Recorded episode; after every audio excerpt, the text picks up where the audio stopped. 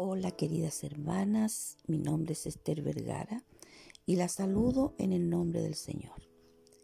Hoy vengo a contar un poquito mi historia de cómo el Señor me ha hecho una mujer convencida por experiencia personal con Él, que sus promesas son dignas de confianza y traen vida abundante.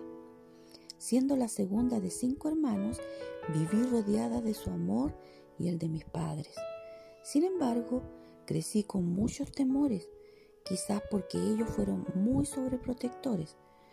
Uno de estos temores surgió siendo niña y era el terror que le tenía la lluvia.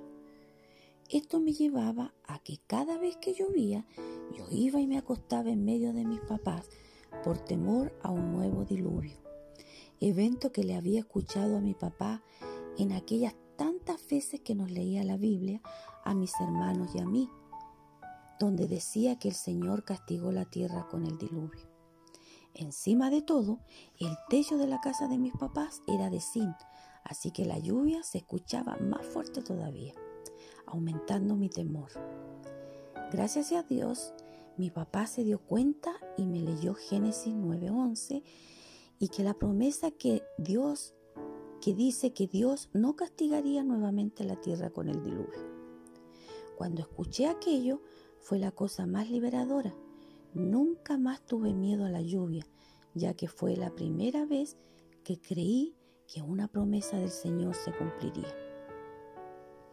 Otra promesa vivida ha sido aquella de Hechos 16.3, donde habla de la salvación propia y de la familia. Como les contaba anteriormente, crecí escuchando de la palabra del Señor, pero no tenía una relación personal con Él. Mi papá seguía sembrando e inculcándonos el temor a Dios. Entonces, la promesa de hechos fue cumplida para mi padre cuando la semilla que él sembró germinó en mí a los 30 años, cuando abrí mi corazón a mi Señor. Fui convencida de esta promesa desde entonces y oré por mi propia familia. Poquito tiempo después, mis hijas creyeron y aceptaron al Señor.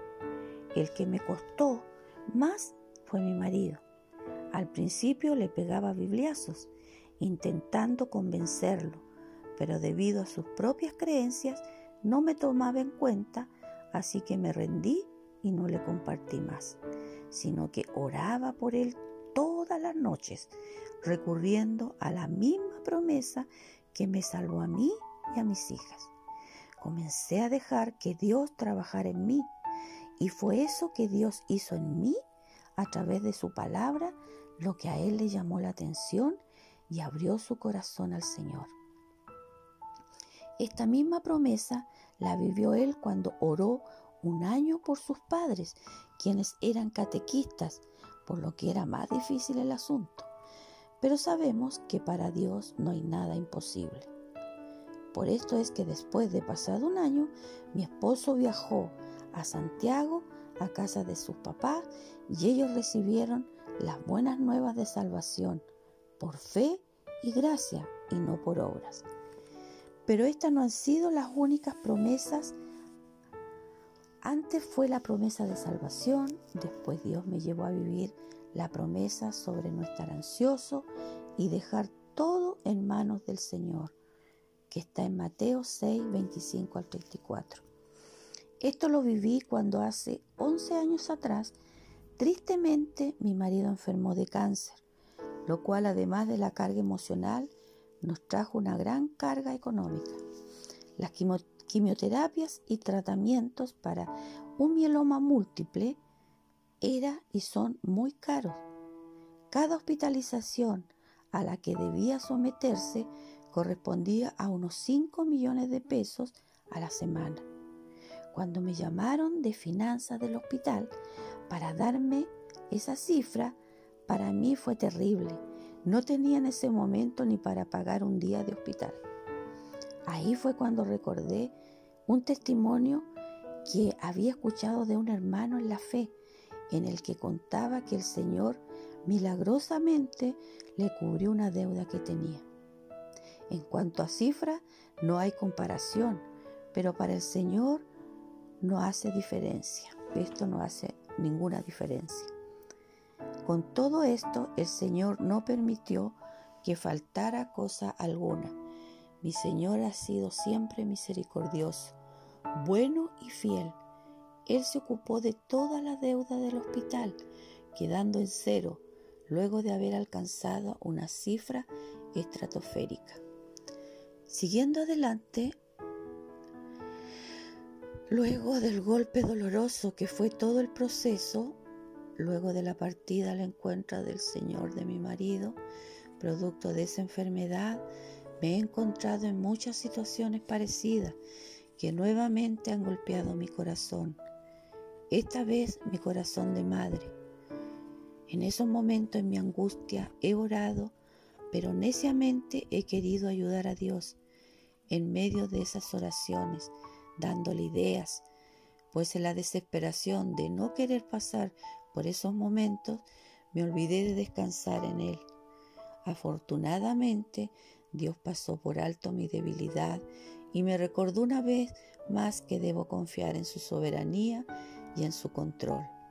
Recordé e hice mía la promesa presente en Primera de Pedro 5:7, donde dice que puedo echar toda mi ansiedad sobre él, porque él tiene cuidado de mí.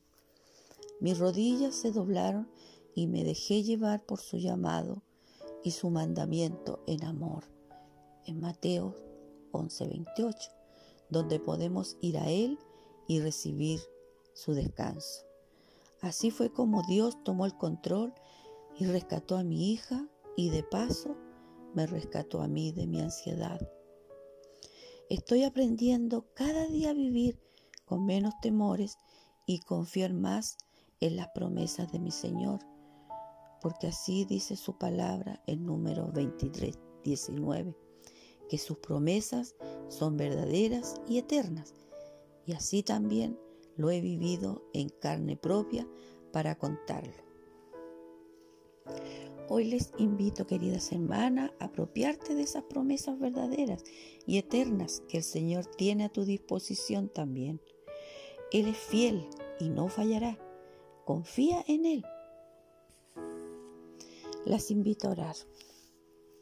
Señor, muchas gracias por lo maravilloso que eres.